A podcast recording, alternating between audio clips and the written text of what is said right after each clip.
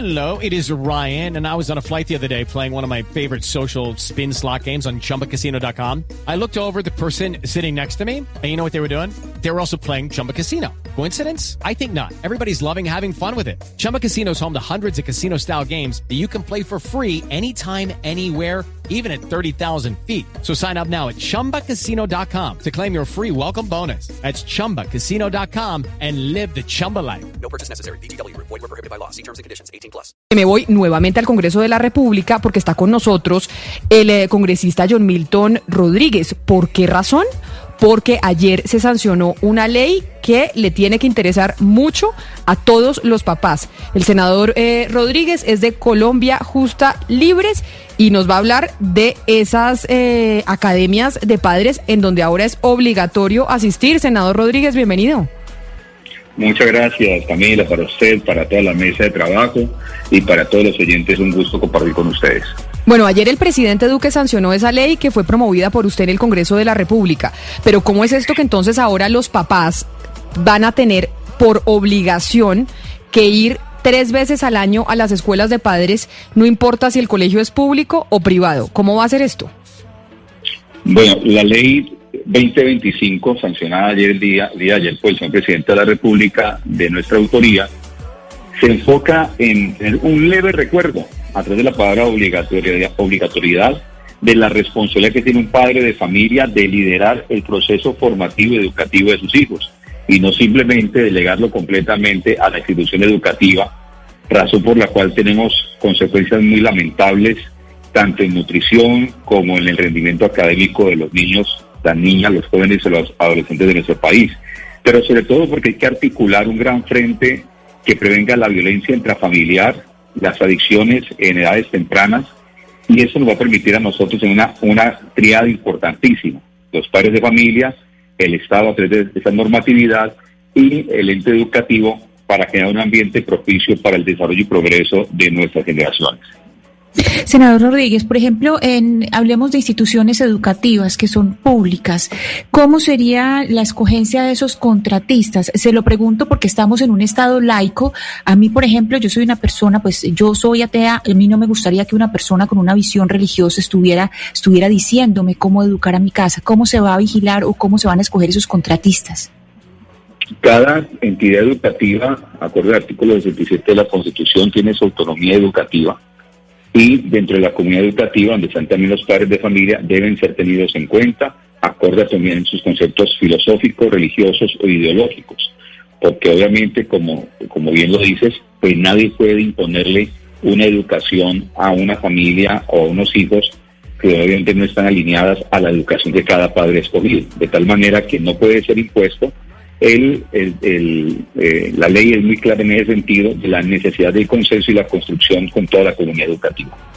Pero mire, senador, a propósito de esa pregunta de mi compañera Ana Cristina, es que estas escuelas educativas, y se lo digo de manera coloquial, muchos papás pueden sentir que se les están metiendo al rancho de la manera en que deben educar a sus hijos. ¿Quién define cómo se debe educar un niño? ¿Quién, de, ¿Quién define cuáles son los lineamientos de una buena educación para un menor? La escuela de padres y madres no tiene como objetivo estatizar la, la manera como un, o, la, o la forma como un padre o una madre ve la educación de su hijo, pero sí se le da herramientas e información valiosa para que lo pueda hacer.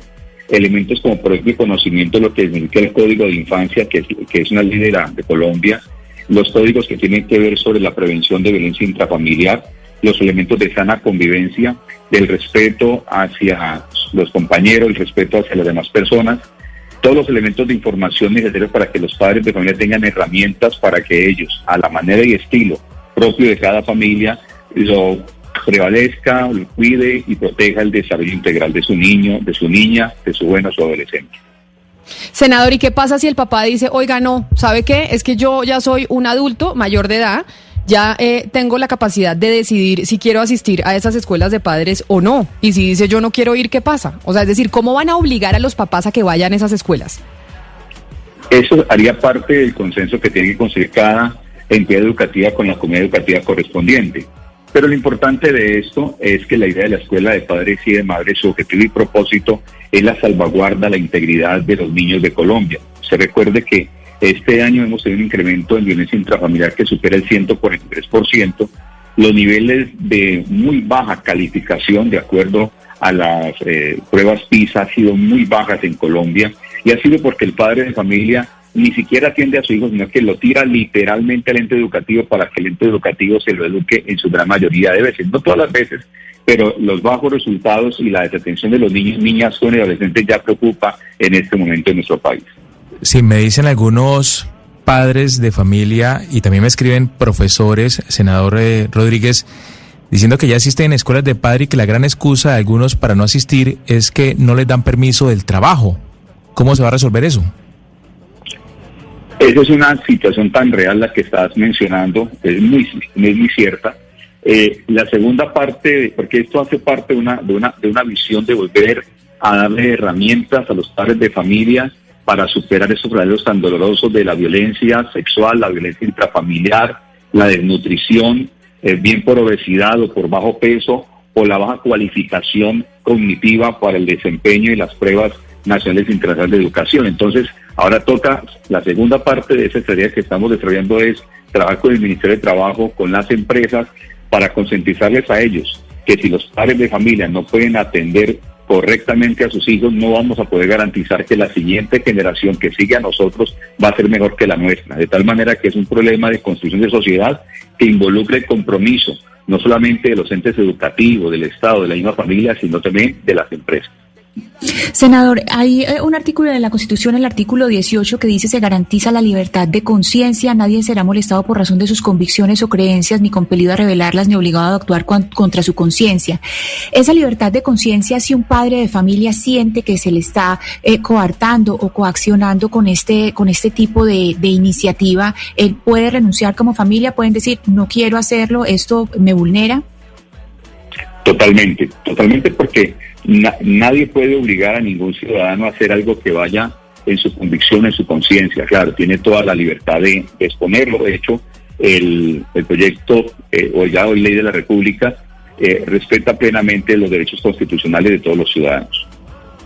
Pues senador John Milton Rodríguez, queríamos entender de qué se trataba esta iniciativa, porque obviamente cuando ya dicen serán obligatorias colegios públicos y privados, estas escuelas de padres, pues eh, hay muchos que empiezan a preguntarse, bueno, ¿esto cómo va a ser y qué pasa si yo no voy, etcétera, etcétera. Mil gracias por habernos atendido y por haber estado hoy aquí en Mañanas Blue. Siempre un placer, Camila, poderles atender con mucho gusto. Que tengan un bendecido y exitoso día. Lucky Land you can get lucky just about anywhere. This is your captain speaking. Uh, we've got clear runway and the weather's fine, but we're just going to circle up here a while and uh, get lucky. No, no, nothing like that. It's just these cash prizes add up quick. So I suggest you sit back, keep your tray table upright, and start getting lucky. Play for free at LuckyLandSlots.com. Are you feeling lucky? No purchase necessary. Void where prohibited by law. 18 plus terms and conditions apply. See website for details.